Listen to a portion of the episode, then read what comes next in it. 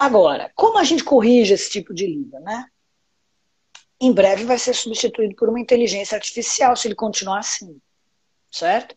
Porque todo mundo que trabalha com processos, as máquinas vão copiar os processos.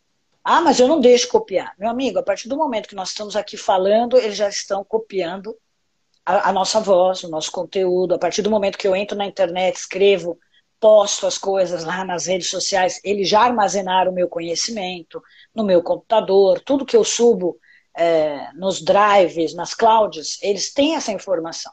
Tanto é que hoje, né, medicina, o médico estuda quantos anos? Né?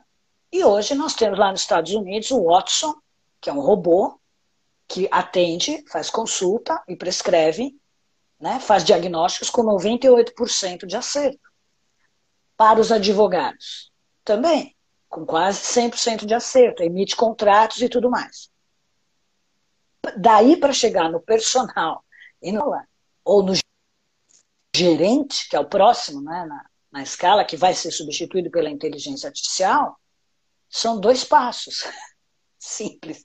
Em quanto tempo, Marinês? Menos de 10 anos. Isso menos de 10 anos. Então, como é que eu vou me livrar da máquina? Né? Vou dar um tiro no robô, vou fazer o que, que eu vou fazer? Né? Porque as pessoas, é óbvio, né? elas querem assertividade, elas querem que eu faça um diagnóstico correto. Se a máquina é melhor do que eu, por que, que eu vou pa passar por um médico que tem 70% de chance de acertar? Eu prefiro um, um robô que acessa o conteúdo global. Então, nós temos que pensar que a nossa cabeça, então são essas seis horas que eu estou formando caráter, que eu estou fazendo, falando de ética, que eu estou fazendo outras coisas que o robô não faz, que a inteligência artificial não faz.